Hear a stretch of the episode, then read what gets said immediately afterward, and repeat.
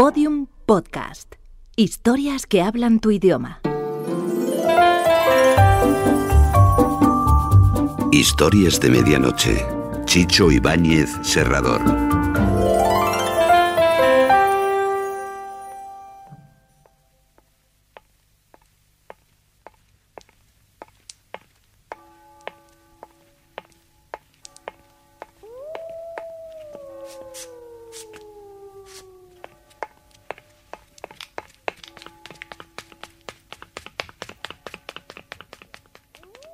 Historias de medianoche.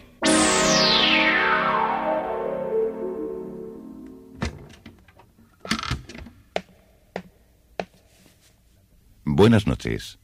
La cadena Ser les invita desde este momento a entrar en la biblioteca del suspense. Adelante, por favor. Nos está esperando Narciso Ibáñez Serrador.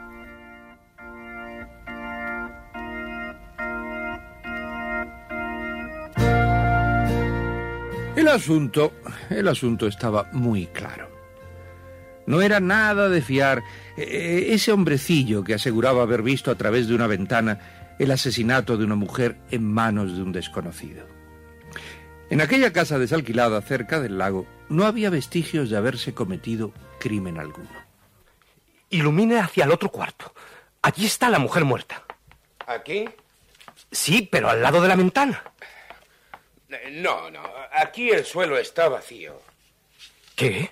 Eh, Ni mujer, ni sangre, ni cadáver, ni nada.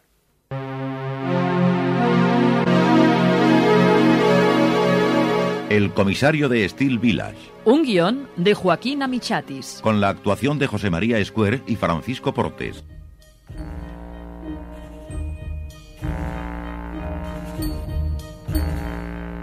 La única posibilidad es que el asesinato haya sido en un dormitorio. No, no, no. Era aquí, en el comedor. Pues ya puede ver que aquí no hay vestigios de ningún cadáver. No puede ser. Aquí estaba el cuerpo de la mujer acuchillada. Vea, solo hay arena y polvo. Una capa de arena cubre todo el piso. Todas las casas desocupadas están igual. Esa arena puede haberla puesto el hombre para cubrir la mancha de sangre. Veamos. Oh, no- nada, nada. El piso está limpio. Si sangró como usted dijo, la sangre se habría introducido en las grietas del suelo. Y en la madera no hay nada visible. Señor Newit, la broma no puede ser más estúpida. ¿Qué broma? La suya. ¿No me cree entonces? Quisiera creerle, pero aquí no ha habido ningún cadáver. Registremos las otras habitaciones de todas maneras.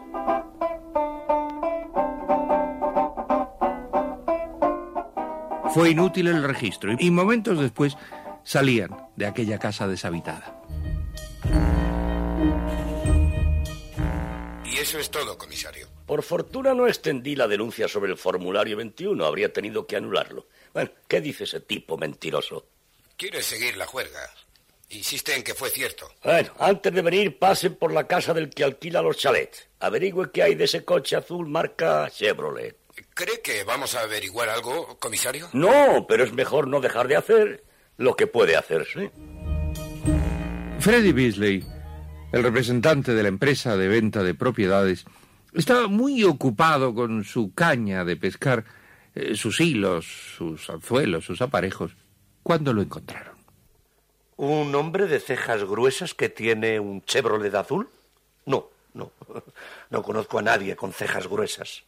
Algún vendedor de Nashville no ha podido venir sin que usted lo supiera a mostrar a un cliente esa casa desocupada, señor Beasley. Imposible.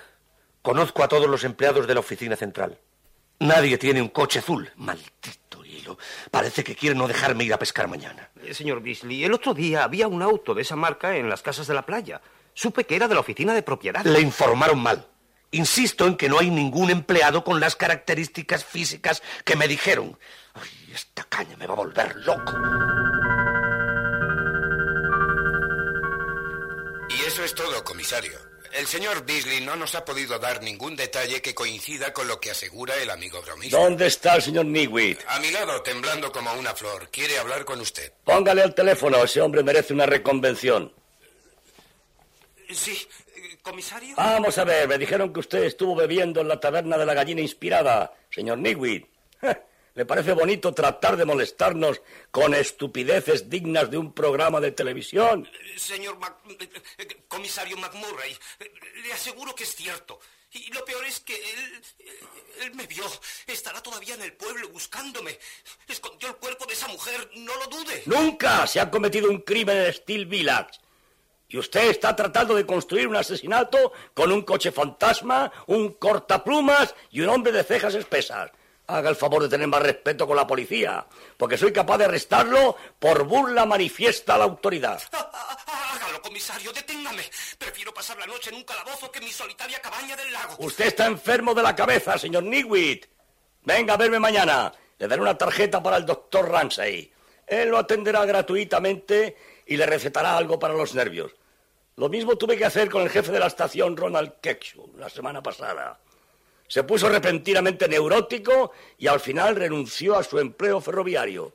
Pero su estado febril remitió con el tratamiento de doctor Ramsay. Cálmese, señor Nigwit, y buenas noches.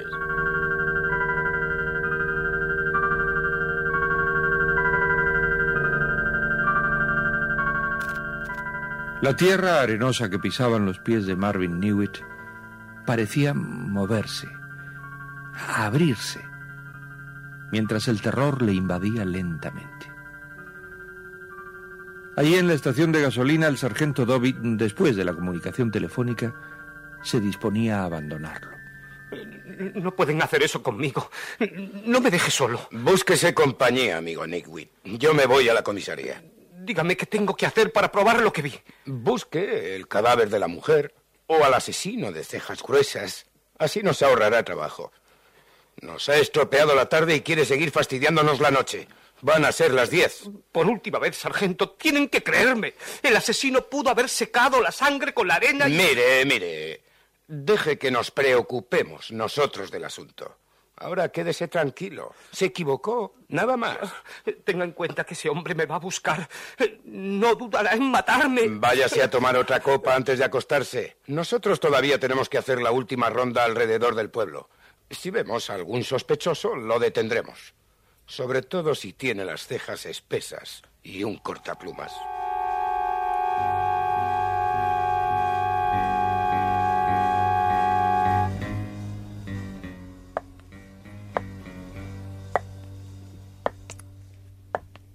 Caminaba solo por la calle desierta.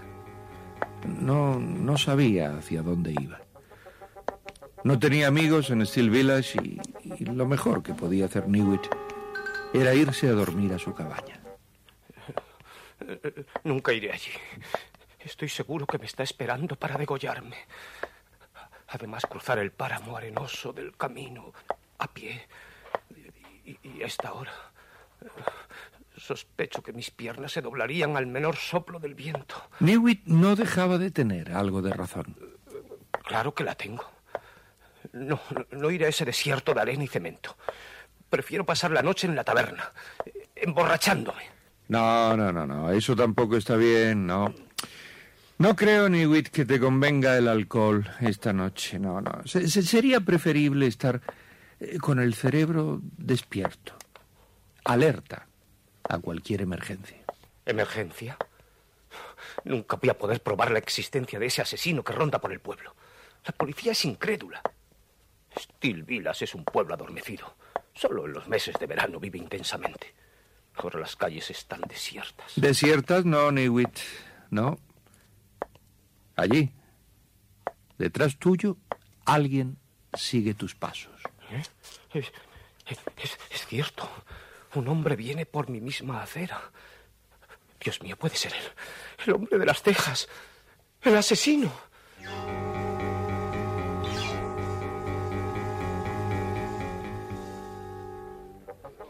Una ginebra doble, por favor. Cerramos temprano, téngalo en cuenta. Eh, ¿Sabe usted dónde puedo dormir esta noche? Eh, ¿Dónde podría alquilar un dormitorio? El Hotel de la Ensenada está cerrado todavía. Abre pasado mañana. ¿De dónde viene usted? Eh, de, de Nashville. Soy pintor de chalés. ¿Y su equipaje? Tengo mi ropa en la cabaña del lago, un barracón que alquilo. ¿Y por qué no se va a dormir allí? Me siento fatigado y, y está más de tres millas. Está en la fábrica de cemento. ¿Se siente mal? ¿Está enfermo acaso? Eh, Sí, me, me- da vueltas la cabeza. Eh, eh, Debe ser la tensión. No quisiera estar tan alejado de todo esta noche. ¿Por qué no compra algún calmante en la farmacia? ¿Todavía está abierta? Después será inútil, aunque quiera un simple analgésico. No, no. eh, Era solamente un poco de pereza alejarme tanto esta noche. Vamos a ver, ¿de cuánto dispone para pagar una habitación por esta noche? Pues tengo aquí eh, tres dólares. eh, No, no, cuatro dólares. Bueno, démelos. Y puede quedarse en un cuarto que tengo en el patio posterior. No es gran cosa. Es un lavadero donde hay una cama. No importa, lo que sea. Eh, Créame que no le traeré problemas. De acuerdo. Pero mañana por la mañana tiene que volar temprano, ¿eh? Llegan cajas de refrescos y voy a ocupar ese cuarto para bodega. Me levanto pronto. A las siete me levantaré. ¿Quiere acostarse ya? Sí, sí, sí. Ya le dije que me sentía un poco cansado. Vaya por esa puerta y salga al patio. Yo voy a buscar la llave mientras tanto. Iré enseguida. ¿Esa puerta? Sí, cruce el patio y al fondo verá otra puerta verde. Ahí es. Espéreme allí, ¿eh? No tardaré. Eh, Conforme. Eh, allí estaré. Ay, la llave, ¿dónde la puse? Ay, ah, aquí en ese cajón. Vaya, otro cliente desconocido. ¿Pero de dónde sale esa gente hasta ahora? Ya comienzan a llegar los pájaros raros. Y ese parece un mochuelo, con sus cejas como bigotes. ¿Qué se sirve? ¿Whisky? ¿Sí? Con hielo, ¿no? Cerramos dentro de 15 minutos. A las 11 en punto, así que téngalo en cuenta. Su whisky, señor. Es un dólar cincuenta. Gracias. Ay, la llave. El hombrecillo me estará esperando.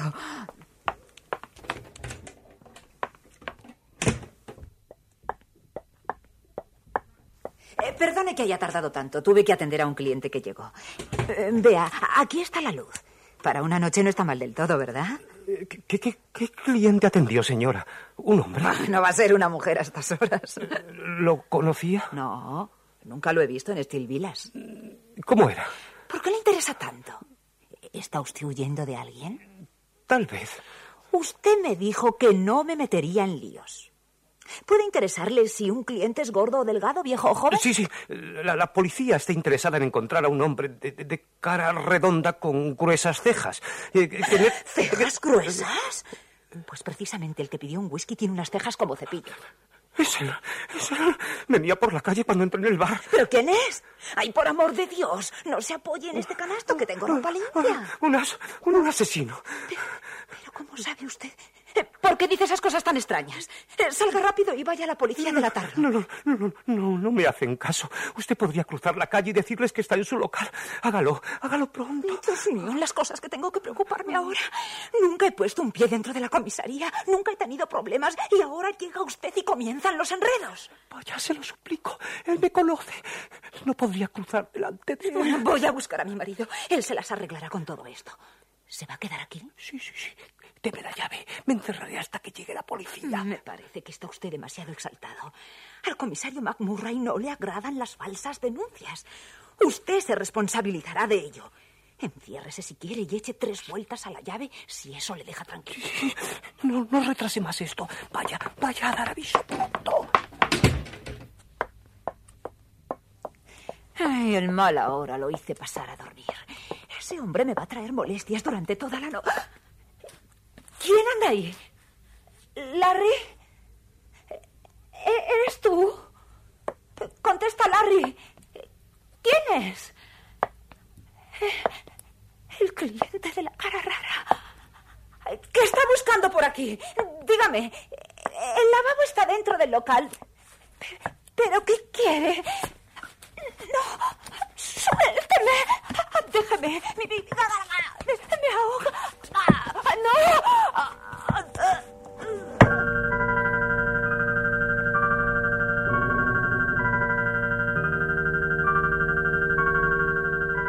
El sargento de guardia Dobby levantó su cabeza con lentitud.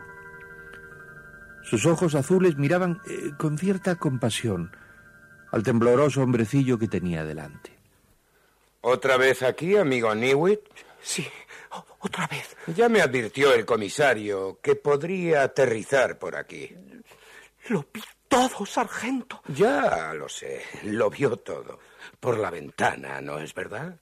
Sí, exacto. Y un hombre de cejas gruesas mató a una mujer, ¿cierto? El mismo. Con un cortaplumas así, le cortó la garganta. No, no. Ahora fue con sus manos. La estranguló. ¿Ahora? ¿Quiere decir que vio otro crimen? Sí. Ahí, a dos calles, en la, en taberna de la gallina inspirada. Fue en el patio. Él pidió un whisky. Ella no tenía la llave. Me cobró cuatro dólares. La estranguló. Yo, yo, yo me apoyé en la ropa limpia. Ella dijo, Larry, Larry, la estranguló. Lo, lo, lo, vi todo. ¿eh? Se lo aseguro. Venga conmigo. Si no se retira, le aseguro que voy a darle una paliza que se va a acordar durante toda su vida. ¡Salga de aquí inmediatamente! ¡Borracho! Yo, yo lo vi. Créame. Es una pesadilla. La estranguló delante de mí. Dios santo. Créame. Necesito encontrar a alguien que me crea. Mañana tendrán que encerrarle. Este hombre está más loco de lo que yo creía. No entiendo cómo el comisario aguantó a este tipo. Comisaría de Steel Village. Habla la central de Nashville, Brigada de Desaparecidos. Diga, soy el sargento Dobson. Informaron de la compañía de propiedades Atlas que una vendedora de esa empresa, la señorita Georgina Gray, no ha regresado todavía a Nashville.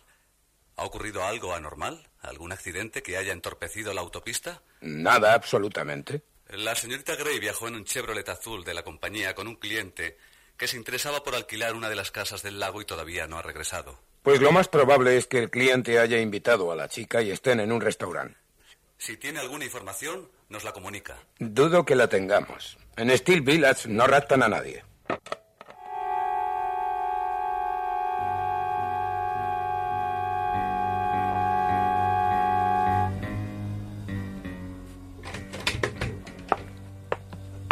Días, sargento. Buenos días, comisario. Espléndida y tranquila la noche, me imagino. No demasiado. El loco ese que nos molestó. ¿Volvió ayer. otra vez? Ya la advertí. Que... Estuvo a eso de las once de la noche. Eh, lo extraño es que a las cinco de la madrugada el camión lechero lo encontró en el camino de la fábrica de cemento muerto. ¿Qué dice? Sí, un automóvil debió atropellarle y huyó. Le aplastaron la cabeza. Cualquier cosa no me extrañaría de ese individuo. Debió emborracharse en la taberna. A propósito de la taberna, Larry el tabernero pasó a decirme que su mujer volvió a desaparecer ayer. ¿Otra vez? Sí. Cree que debió tomar el autobús de las once y media hacia Chattanooga. Debió ir a casa de sus padres. Ese matrimonio no tiene arreglo. Terminarán por divorciarse de veras. ¿Anoto en el formulario la huida de la mujer de Larry? ¿Está loco, sargento? ¿Para qué ocupar el formulario de denuncias en cosas que no tienen importancia? Y lo del accidentado en la carretera. Eso sí, sí. Denme los datos. Bien. Yo mismo llenaré el formulario. Denuncia 21, por fin. Causa, accidente. Víctima, Marvin Newey. Profesión, pintor. Soltero. Muerto en atropello. Carretera del lago. Se salió con la suya ese Newit. Me hizo llenar la denuncia 21. Por suerte, Steel Village es un pueblo tranquilo. Una balsa de aceite.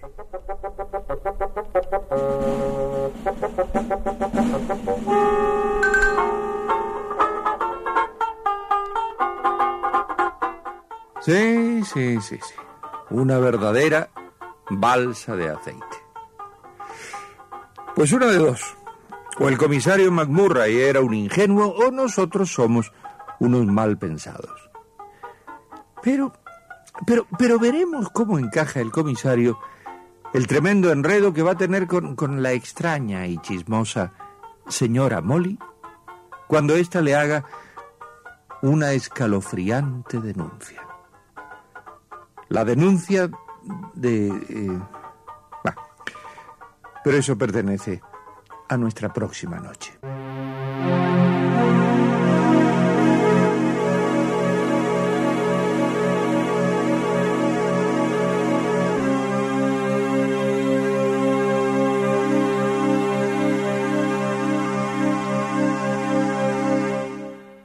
Historias de Medianoche.